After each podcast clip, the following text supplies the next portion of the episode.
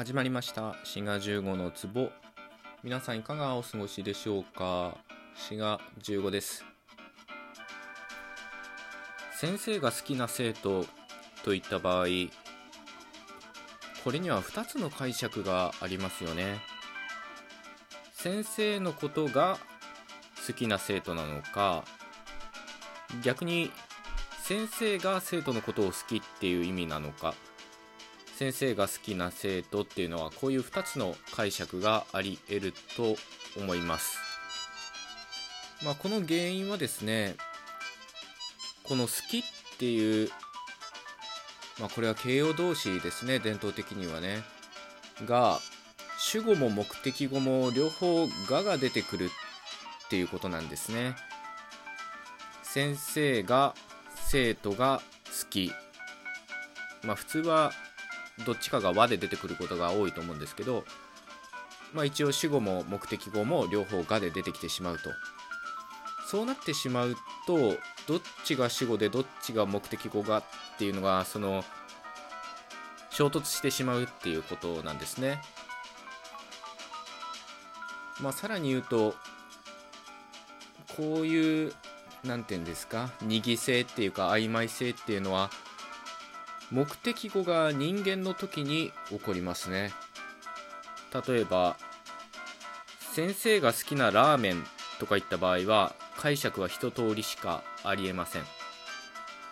この場合は主語が先生で目的語がラーメンっていう解釈しか成り立たないんですね。まあこれは当然といえば当然で好きっていうものの主語になるのはまあ普通人間しかありえないんじゃないかな。まあせめて動物とかそういう有生物と言われるものしかありえないと思います。そうね。犬が好きなドッグフードとか言えるからやっぱり人間以外にも有生物だったら主語になれるんですけど無生物である場合は好きという、まあ、形容動詞の主語にはなり得ないんですね。なのでさっき言ったように先生が生徒が好きっていうのはどっちがどっちのことを好きなんだっていうのが分かんないんですけど先生がラーメンが好きというと解釈は一通りに限られるということです。まあこういう二義性というか曖昧性を解消するのにことがっていうふうに目的語の方を変えると解釈は一通りに決まります。先生が生徒のことが好きあるいは先生のことが生徒が好きといえば目的語はことがのついてる名詞っていうふうに限定されるんですよね。まあこういう工夫をしながら我々普段曖昧性っていうのを実は解消してるんですね。日本語においてはこういう曖昧性っていうのはあんまり起こりません。なぜなら主語は普通「が」っていうのでマークされて目的語は「お」っていうものでマークされるのでまあ好きみたいなごく限られた述語の場合の時だけ両方「が」っていうのが現れるんですね。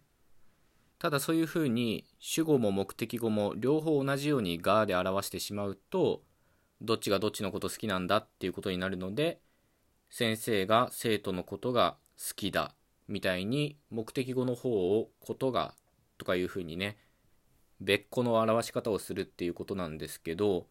こういうふうに目的語が何かしら別個の方法で表される仕組みのことを言語学では DOM っ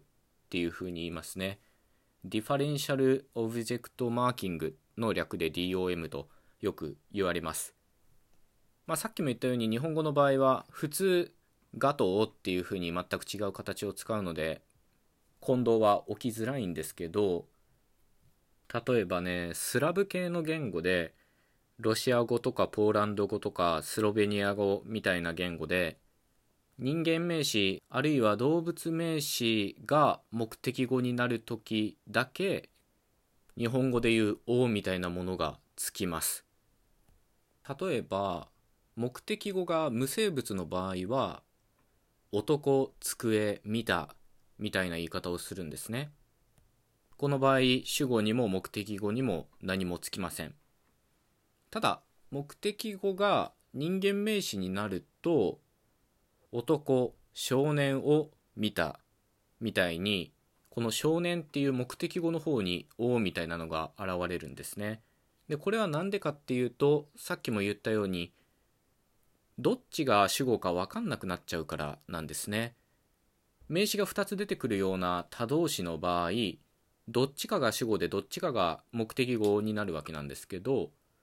片方の名詞が無生物であったらそっちが目的語って解釈されるのが普通です。なんでかっていうと主語っていうのは普通人間とかね、まあ、有生物であるからなんですね。ただ名詞がポンポンと2つ出てきた時に両方人間だったらどっちが主語でどっちが目的語か分かんないのでスラブ系の言語では目的語の方に「お」みたいなものが出てくるんですね。この仕組みはさっきお話しした日本語の好きだと似てますよね。先生が生徒のことが好きだみたいにどっちが目的語か分かんないので主語も目的語も両方人間名詞の場合は目的語をちょっと特別な形にするとこれが DOM という仕組みなんですね。ただまあ全ての言語でこの DOM っていう仕組みがあるわけではないですね。英語みたいな言語だったら動詞に対するその位置によって主語か目的語つまり動詞の前だったら主語後だったら目的語っていうふうにはっきりしてるのでまあ両方人間名詞であっても問題ないんですけど語順によって主語や目的語を表してるわけではない場合はどっちが主語でどっちが目的語かっていう曖昧性を解消するために DOM という現象が現れることがあります。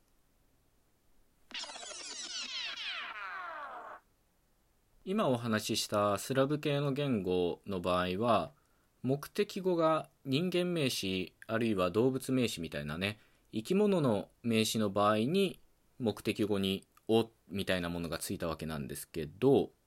もうちょっと別の基準で違った目的語の表し方をすることがあります。それは定か不定かみたいなものでまあ英語で言う「座」と「あ」の違いみたいなものですね。例えばトルコ語とかモンゴル語みたいな言語では目的語が定の時に「お」みたいなものが出てくるんですね。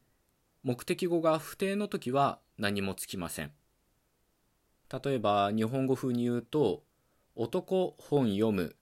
こういった場合はその本っていうのは別に特定の本を指してるわけではないんですね。男本を読むみたいな言い方になるとこれは特定の本を指しているということになります。これもなかなか面白いですよね。日本語の場合も目的を表す体格と言われるね「お」っていうのは出てきたり出てこなかったりするんですけど今飯食った今飯を食ったうん多分意味の違いはあるんでしょうけど母語って分かんないんでね、まあ、調べたらいろいろ面白いことあると思うんですけどこの飯食ったと飯を食ったの違いがモンゴル語やトルコ語の DOM の仕組みと同じかって言われるとねまあ、つまり定か不定かで「お」が出てくるか出てこないかっていう問題でもないように感じるのでまあ日本語の場合はまた別個のね